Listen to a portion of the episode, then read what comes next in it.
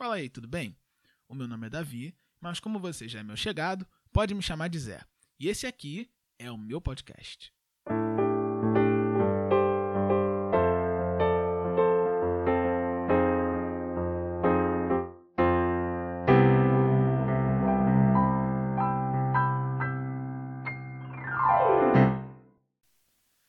Fala, meu povo! Tudo na paz? Semana nova, episódio novo, com certeza. Toda segunda-feira, um episódio novinho para você começar bem a semana. Esse é o nosso segundo episódio da série de devocionais sobre o livro de Efésios. Então, se você ainda não ouviu o episódio 1, você tá dando mole, cara. Corre lá e escuta para você não pegar o bonde andando por aqui. No episódio 1, nós falamos de algumas bênçãos que Deus nos dá por meio de Jesus, que Paulo pontua no início do capítulo. Só para lembrar, nós estamos fazendo esses estudos em cima dos subtítulos dos capítulos, tá bom? Então a gente falou no capítulo número 1, do versículo 1 até o versículo de número 14, isso no episódio anterior, e agora nesse episódio nós vamos falar, continuando no capítulo 1 de Efésios, do versículo 15 até o 23, que é o final do capítulo, tá bom? Só para lembrar para você que a versão da Bíblia que eu uso é a versão King James atualizada, tá bom? Então, vamos para a leitura para a gente começar logo a nossa devocional. Então, vamos lá. Efésios, capítulo número 1, versículo de número 15. O subtítulo é o seguinte: Paulo agradece a Deus e ora. Vamos lá, versículo 15.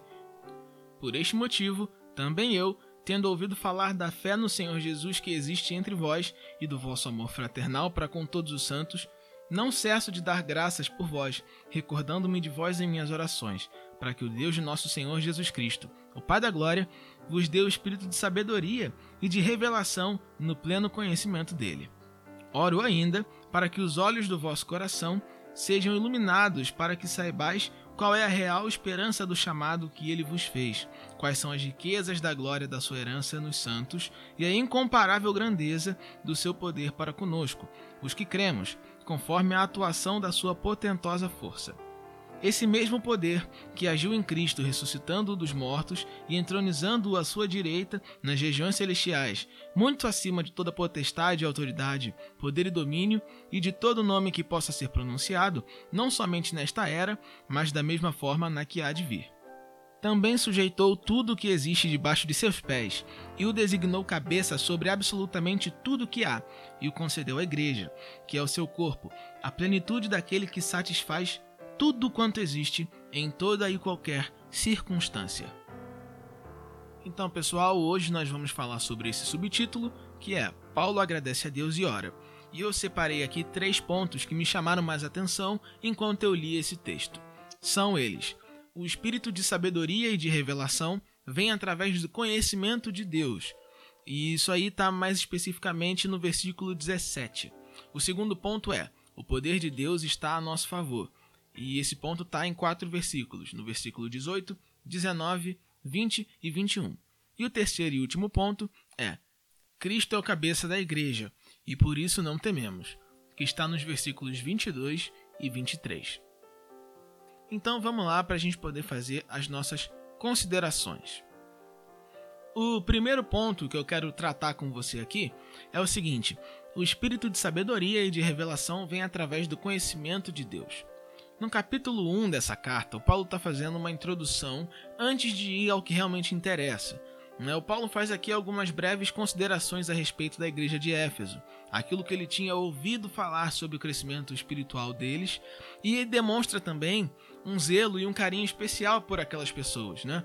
Paulo diz que sempre se recorda deles e nunca se esquece de agradecer a Deus por eles.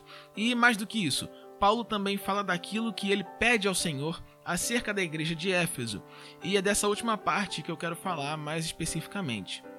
Paulo diz que pede a Deus para que ele conceda aos Efésios o espírito de sabedoria e revelação no conhecimento de Deus. E é esse ponto que eu quero tocar. Que espírito é esse, cara? Um espírito que dá sabedoria e que revela as coisas. Bom, esse espírito é o Espírito Santo, ou seja, o próprio Deus habitando em nós quando nós compreendemos e reconhecemos o sacrifício de Jesus por nós na cruz, tomando ele como nosso único Salvador. A propósito, se você nunca fez isso, ainda dá tempo, Jesus está te chamando. Mas enfim, é, o que Paulo fala pra gente aqui é o seguinte: Peço a Deus que dê a vocês sabedoria e revelações no conhecimento dele. Traduzindo, é o seguinte: você quer ter sabedoria? Você quer que Deus te revele os mistérios que só ele sabe? Conheça ele. Sabe, é, tudo na vida cristã passa diretamente por conhecer a Deus. E isso é uma coisa que falta muito pra gente hoje, sabe? É, o nosso povo, especificamente falando dos cristãos, é um povo muito pobre no conhecimento de Deus, sabe? Essa rasidez, né, vou usar esse neologismo, né, essa falta de profundidade faz com que muitos caiam na religiosidade, sabe? E aí as pessoas acham que estão conectadas a Deus, mas na verdade estão só cumprindo um rito, estão só seguindo dogmas e estão encarando o evangelho como se fosse algo mecânico, algo engessado. E não é assim que as coisas funcionam. Você quer conhecer Deus de verdade? Lê a Bíblia. Ora, fala com Deus e deixa ele falar com você. Isso também é essencial. Sabe, quando a gente está conhecendo uma pessoa pela primeira vez, a gente dialoga com ela, né? O diálogo ele é essencial, né? E com Deus não é diferente, é a mesma coisa. É um relacionamento diário. E, e não se engane, o fato de você frequentar uma igreja, o fato de você ir a uma igreja, não significa necessariamente que você conhece a Deus. Conhecer a Deus não é um rito, não é um ritual. Conhecer a Deus não é só um dogma. Conhecer a Deus é muito mais do que isso. Conhecer a Deus envolve relacionamento. Vamos partir agora para o segundo ponto e a gente vai falar sobre o poder de Deus que está a nosso favor. E a gente vai seguir para os versículos 18, 19, 20 e 21 e a gente vai ver que Paulo ora a Deus pedindo para que os cristãos de Éfeso tenham conhecimento maior sobre o poder de Deus. E eu vou te dizer, mano, isso faz toda, toda a diferença na vida de quem segue a Jesus. Porque a gente tem a compreensão de que nós servimos a um Deus que tem prazer em nos abençoar e que nos ama sem condições. E esse Deus que nos ama e que tem prazer em nos abençoar e que é nosso Pai, que quer ajudar a gente, ele é todo-poderoso. O poder dele está a nosso favor. E o nosso Deus não é um Deus que priva a gente de ajuda. Sabe, muita gente por aí enxerga Deus como um ser que criou o universo e falou: beleza, criei, fiz a minha parte, agora vocês que lutem aí, se vira, toca o barco vocês. Mano, não é assim. Sacou? Ele não vira as costas pra gente. Ele oferece ajuda quando a gente precisa e ele escuta a nossa oração. Ele é o nosso pai. E um pai que ama os filhos, ele não nega ajuda para os filhos. Agora, imagina você, na sua limitação aí, você ser humano normal, uma pessoa comum. Você, eu, nós. Termos ao nosso favor o Criador do universo. O cara que criou tudo que existe e ele ainda vem para ajudar a gente nas nossas necessidades, fortalecendo a gente nas áreas que a gente é fraco e dando vigor pra gente quando a gente cansa e ajudando a gente quando a gente precisa. Imagina isso. Cara, é um negócio de outro mundo, sabe? E é bizarro pensar que o mesmo poder que ressuscitou Jesus e que colocou ele à direita do Pai, acima de tudo e de todos, está totalmente disponível para nós. E Paulo fala isso aqui. Quando a gente compreende que nós temos à nossa disposição um Deus que é infinitamente maior do que todos os nossos problemas e todas as nossas limitações pessoais, e que esse Deus se oferece para nos ajudar por conta do seu infinito amor, a gente enxerga a vida de um jeito diferente a gente vai para a luta do dia a dia com uma outra mentalidade, sabe? Totalmente diferente. A gente passa a viver de verdade, sabe? Viver na pele aquele versículo que diz: Eu sei bem quem tenho crido e também sei que Ele é poderoso para fazer infinitamente mais do que tudo aquilo que nós podemos pedir ou pensar. E, cara, eu vou te dar aquele bizu, mano, aquele conselho de amigo. Irmão, não se estressa com os teus problemas, cara. Pra que, que você vai perder noite de sono com um problema que você sabe que você não vai conseguir resolver sozinho? E que você sabe que você pode chamar a ajuda de qualquer um, que você não vai conseguir resolver. Mano, apela para Deus. Pode apelar sem medo. Ah, Zé, mas eu não sei se ele vai me responder.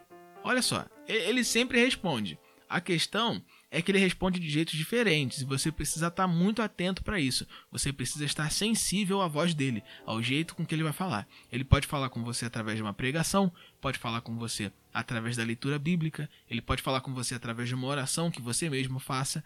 Então, você tem que estar sensível para isso. Ah, Zé, mas eu não sei orar, não sei pedir a Deus ajuda.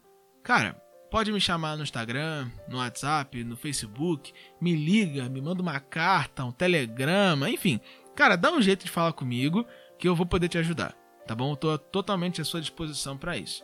E esse é o conselho que eu te dou, cara. Tá com problema? Não tenta resolver sozinho de cara não, porque você provavelmente não vai conseguir. Resolve logo essa parada. Fala logo com Deus, apresenta a tua luta, a tua causa para ele e daí para frente, irmão, é só confiar e descansar, porque ele tá a nosso favor e ele ajuda a gente quando a gente mais precisa.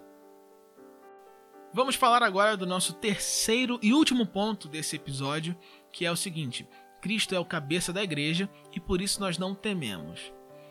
Jesus é o cabeça da igreja e isso é algo um tanto quanto óbvio, sabe?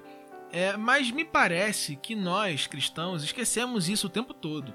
Não sei porquê, não sei se a gente tem alguma questão de amnésia, mas eu não sei. Às vezes parece que a gente simplesmente esquece que Jesus é o chefe. Entendeu? Jesus é o chefe da igreja e a igreja tem que fazer o que ele manda, já que ele é o chefe. Nós cristãos, nós que somos a igreja, nós vivemos sobre os preceitos de Jesus. Nós vivemos sob o comando dele, e isso é uma premissa básica do evangelho. Mas eu preciso te lembrar de uma coisa aqui antes de eu começar a fazer realmente as considerações aqui que Paulo fez. A igreja não é do pastor.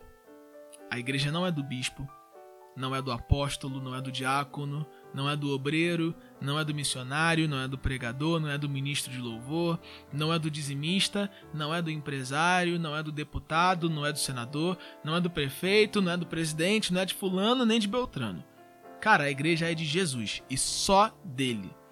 Se existe alguma instituição que se denomina igreja, mas que não vive sobre os princípios de Jesus, por favor suspeite, porque tem muita gente falando em nome de Cristo por aí sem nem estar realmente ligado a ele.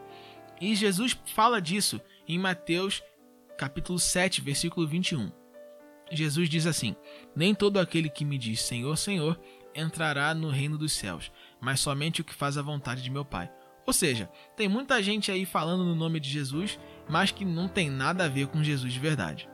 Então, feitas essas primeiras considerações aí, vamos ao que Paulo realmente quis nos dizer nesses versículos finais. A igreja é de Jesus, isso a gente já entendeu. Mas o que, que isso significa? Significa que, se a igreja vive sob o comando de Cristo, nós não temos absolutamente nada para temer. Por quê? Porque Jesus está acima de tudo e de todos, e ele governa o universo.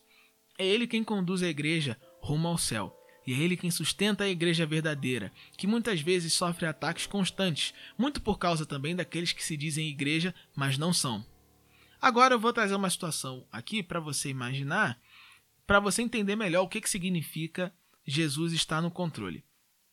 Imagina que você está dentro de um carro de corrida da Fórmula 1 a 300 km por hora prestes a chegar numa curva perigosíssima e você tá no banco de carona. Tá, beleza, calma. Eu sei que não tem banco de carona nos carros da Fórmula 1, por isso que eu pedi para você imaginar. Mas segue o raciocínio. São duas situações. Na primeira, você tá nesse, nessa situação aí e quem tá dirigindo o carro sou eu, Zé. Que nem tirei a CNH ainda por culpa da, da pandemia e do coronavírus, nem consegui fazer a prova, nem tirei CNH, nada. A segunda opção é quem está pilotando o carro para você é o Lewis Hamilton, multicampeão da Fórmula 1. Eu acho que esse cara aí, se bobear, ele nunca nem terminou a corrida sem estar no pódio, porque o cara corre muito, pilota demais. E aí eu te pergunto, com quem você se sentir mais seguro? Olha, de verdade, eu espero muito, muito mesmo que a sua resposta tenha sido com Hamilton. E com Jesus é a mesma coisa, cara. Com ele no volante, não tem curva acentuada que faça o carro derrapar e sair da pista. Ele quem dirige a igreja e por isso nós não temos absolutamente nada a temer. Então, pessoal, para a gente poder finalizar esse episódio, vamos fazer aqui um breve resumo de tudo que a gente viu hoje. Nós lemos a carta de Efésios, a carta de Paulo à igreja de Efésios, no capítulo 1, do versículo 15 até o versículo 23, e eu apontei para você três pontos que eu achei que são mais importantes.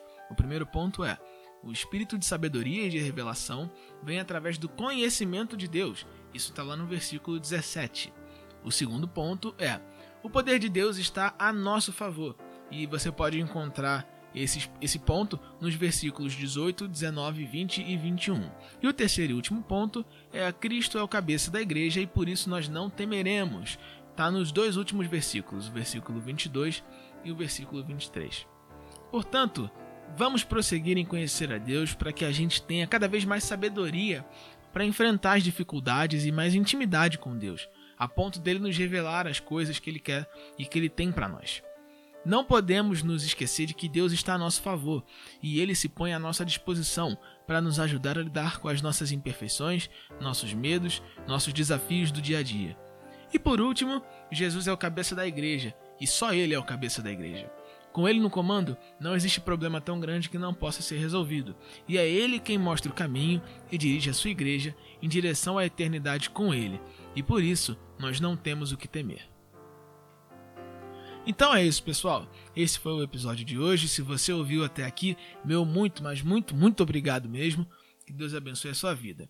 Me segue lá no Instagram, underline Davi Cardoso, underline. Se você quiser, pode me mandar perguntas lá se você tiver alguma dúvida, tá bom? Lembrando que elogios e críticas construtivas sempre são muito bem-vindos, tá bom? Pessoal, tamo junto. Paz.